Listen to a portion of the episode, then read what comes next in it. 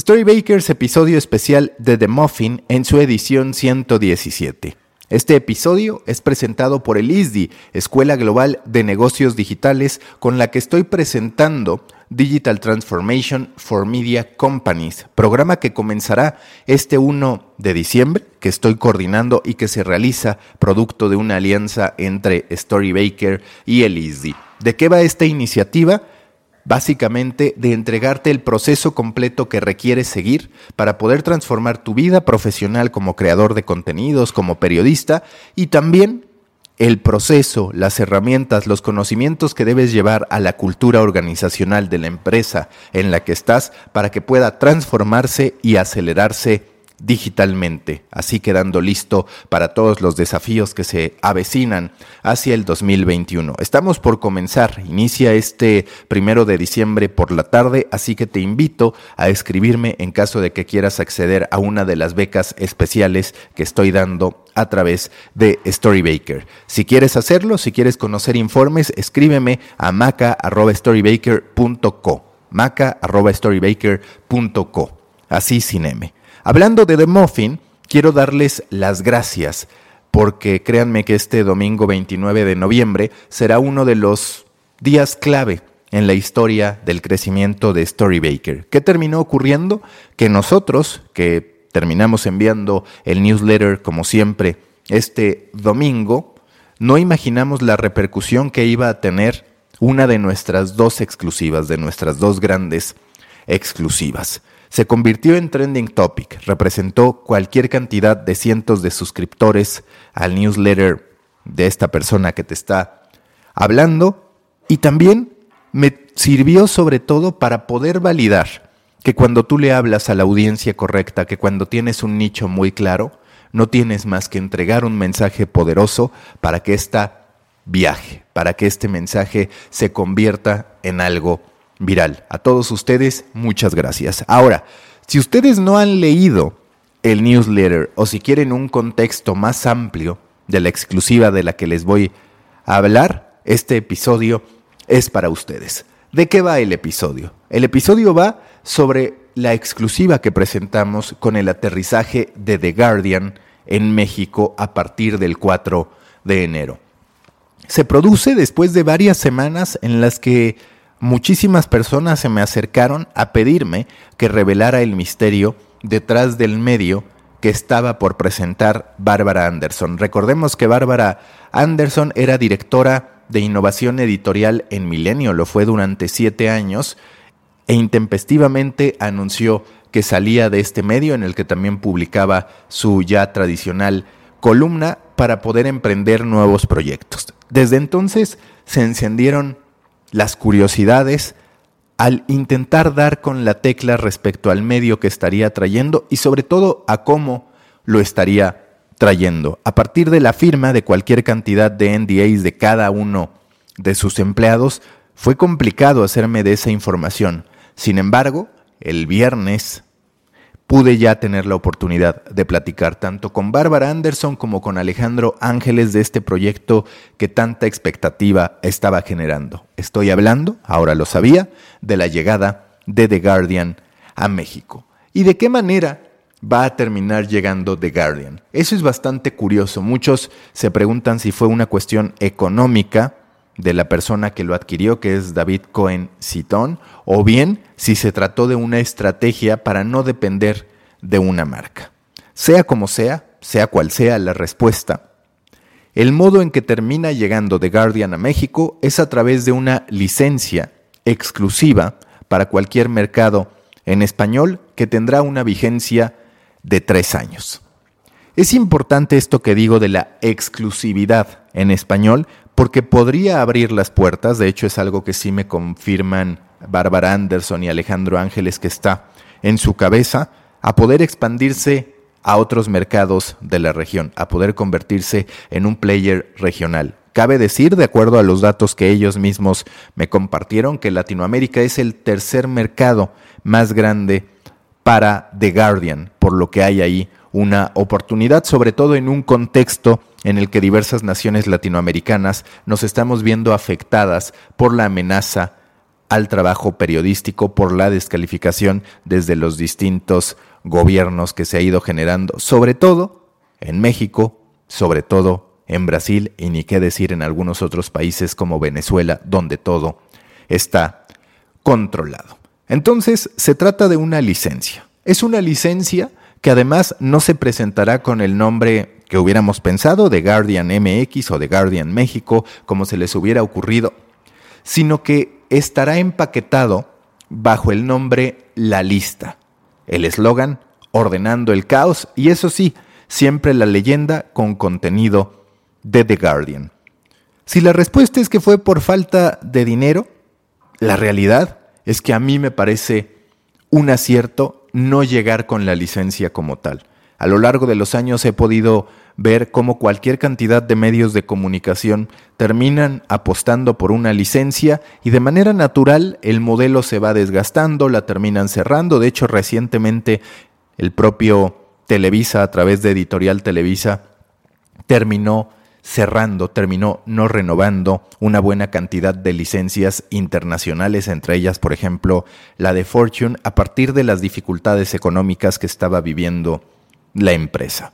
Me parece astuto, aunque sea, o si es que hubiera sido por falta de presupuesto, que entonces se construya una marca que sea independiente al contenido de The Guardian. Es decir, bajo este esquema que tendrá un 60% de contenido original y un 40% de contenido de The Guardian, lo que puede ocurrir es que el contenido de The Guardian traducido al español, que aún así todavía genera un plus de autoridad para este medio de comunicación de nueva creación, sirva como punta de lanza para entonces poder ganar audiencia durante estos tres años y que después de este periodo, si es que esa fuera la decisión, no se dependiera de continuar el acuerdo con The Guardian para poder mantener a esta publicación que, por cierto, esperan que no sea la única del grupo recién creado. Seguro recuerdan que hace unos minutos les hablé de David Cohen Citón. Bueno, pues a partir de ese nombre, de esta persona que fue presidente de la Fundación Olga y Rufino Tamayo, además de haber sido director de Baby Crazy, la empresa familiar en la que trabajó desde los 19 años, se produce la creación de DCS Media o DCS Media, que significa David Cohen Citón Media. Y me adelantan, tanto Bárbara Anderson como Alejandro Ángeles, que la lista no será el único medio de comunicación que publicarán. Es decir, la creación de este grupo de DCS Media o de DCS Media no se hace solo como una razón social, sino con la firme intención de construir un nuevo grupo de medios, tanto de marcas nativas, es decir, de medios de comunicación que surgen por iniciativa propia, como también de distintas estrategias y de distintas propiedades que se generen en términos de branded content que esperan se convierta en una de sus principales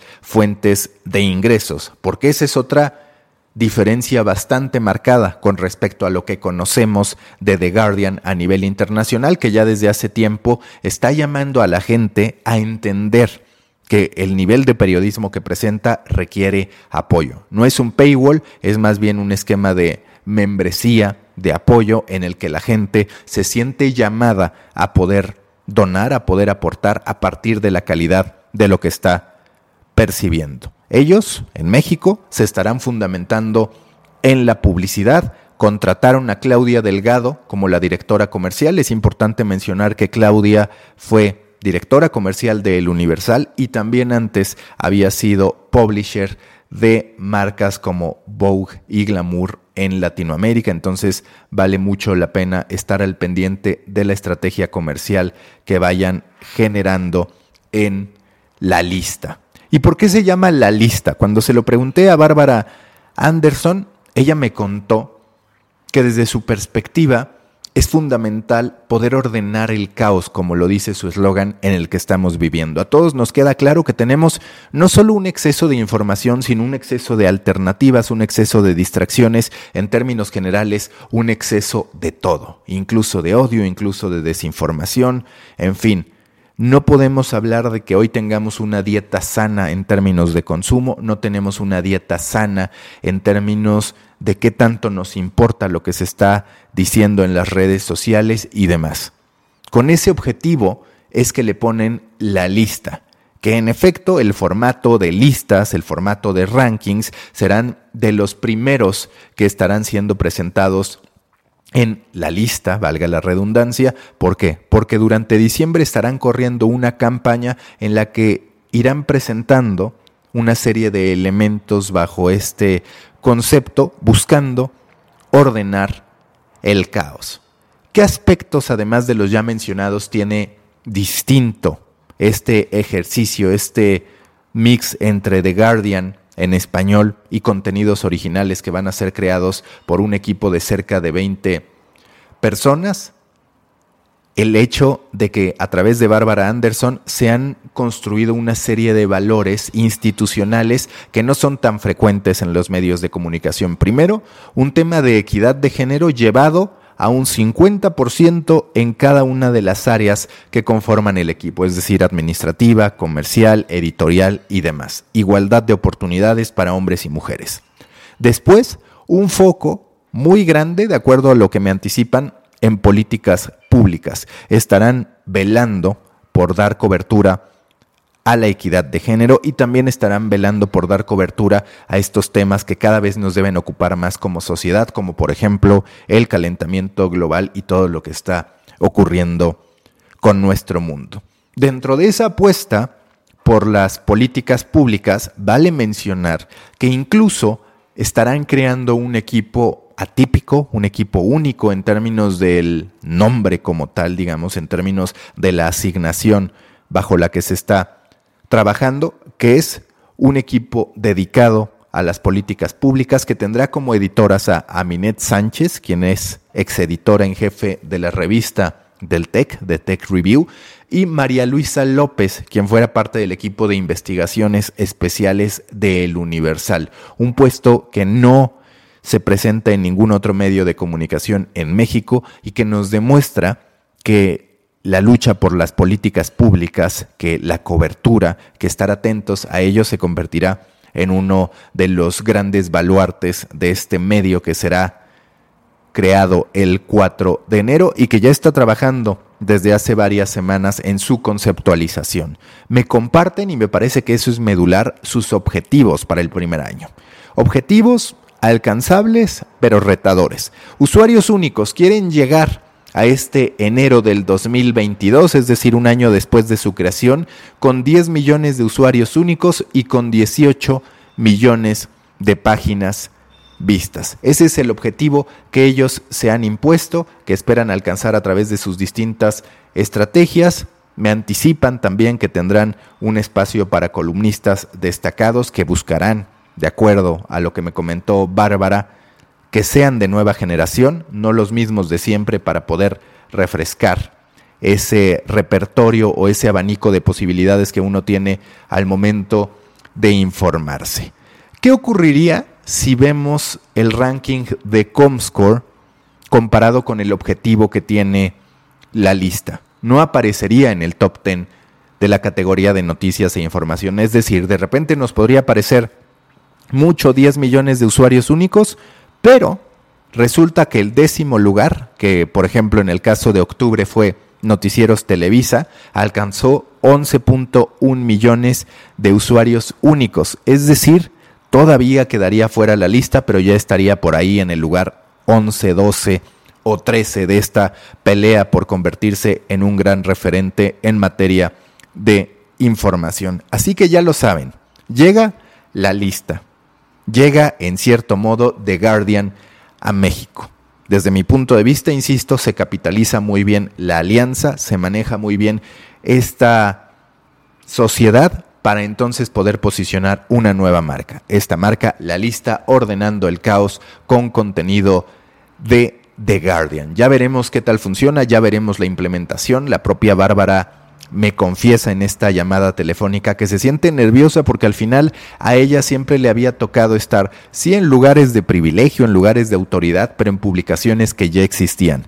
Le corresponde sacar su lado emprendedor, para poder llevar a buen puerto a la lista. Y más allá de la lista, a mí lo que me entusiasma es ver que el 2021 pinta mejor que el 2020 para los medios de comunicación, después de esta crisis que nos llevó a muchos a conocer el desempleo, a tener que recortar, a tener que reinventarnos, a tener que reconocer que la industria estaba en crisis, el 2021 se ve como algo más positivo, donde ya se empiezan a dar una serie de operaciones, tanto en México como a nivel internacional, que pueden reconfigurar la industria. Vamos a ver cómo funciona esta apuesta de la lista, vamos a ver cómo funciona también un medio que se quiere hacer masivo sin caer en el clickbait, sin caer en todas las prácticas que conocemos para poder atraer audiencias masivas, respetar el sello de The Guardian en México y así poder hacerse de un espacio